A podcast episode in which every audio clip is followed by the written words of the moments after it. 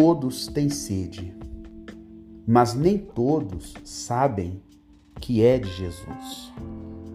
A humanidade sempre busca saciar a sua sede e, infelizmente, muitos, por conta disso, acabam se deparando com tudo aquilo que o mundo apresenta. Então, muitos acabam se deparando com os vícios, com a prostituição, com as vaidades, com a ostentação, tudo em busca de saciar essa sede. Mas no livro de Salmos 42, no versículo 2, diz assim: A minha alma tem sede de Deus, do Deus vivo. Quando entrarei e me apresentarei ante a face de Deus?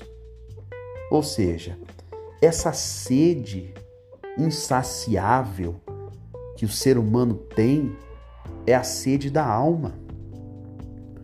Meu amigo e minha amiga, enquanto a sua sede não for saciada pelo Espírito Santo, então você vai ficar perdido, perdida.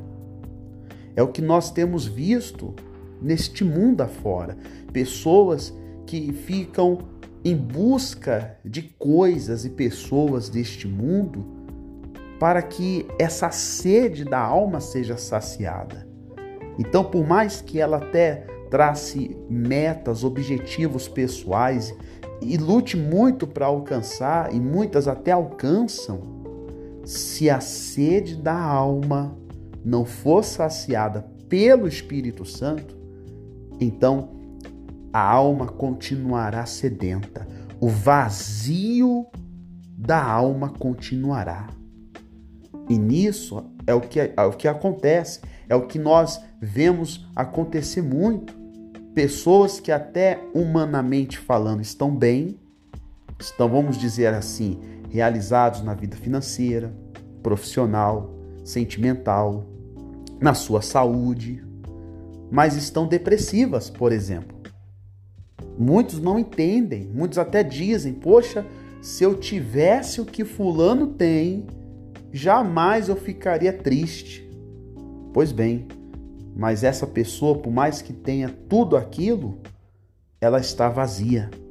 A alma continua sedenta. Então, por mais que coisas ou pessoas estejam presentes na vida de alguém, se o Espírito Santo não tiver presente, então a alma continuará sedenta. Então, abre-se um buraco dentro da pessoa onde ela se depara com a ansiedade. A ansiedade, ela se depara com os medos, com a insegurança, com as dúvidas, tristezas, angústias, depressão. Então, meu amigo e minha amiga, sacie a sede da sua alma. Busque o Espírito Santo todos os dias. Seja uma pessoa cheia do Espírito de Deus.